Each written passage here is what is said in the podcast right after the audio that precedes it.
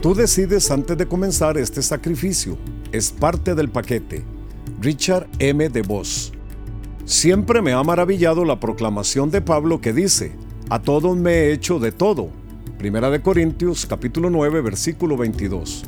Muchos de nosotros nos conformamos con ser algo para alguien y aún así nos esforzamos a menudo por ser venerados por todos, sabiendo que la mayoría de las veces vamos a fallar. Esa ambición ha sido referida como el síndrome de caminar sobre el agua. A menudo la gente que lideramos espera algo milagroso y no queremos decepcionarlos. Yo casi destruyo mi salud tratando de caminar sobre el agua. Mientras recuerdo, he aprendido lo siguiente. Conoce tus límites. Considera el consejo de otros.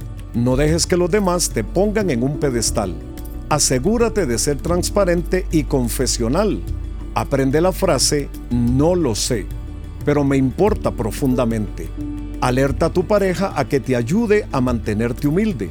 Escucha atentamente a la suave voz de Dios. Recuerda, Jesús amó a todos los hombres, pero obedeció solo a su Padre, no a la urgencia del momento, o a la presión de la multitud, o a los caprichos de sus discípulos. Y todos los que por causa mía hayan dejado casa, o hermanos, o hermanas, o padre, o madre, o hijos, o terrenos, recibirán cien veces más y también recibirán la vida eterna. Mateo capítulo 19, versículo 29. No eres un superhumano, pero sirves a un superdios, cuyo poderoso Espíritu Santo habita en ti. Deja que Él sea alabado y glorificado a través de ti mientras haces lo mejor por obedecerlo y complacerlo cada día. Ambición.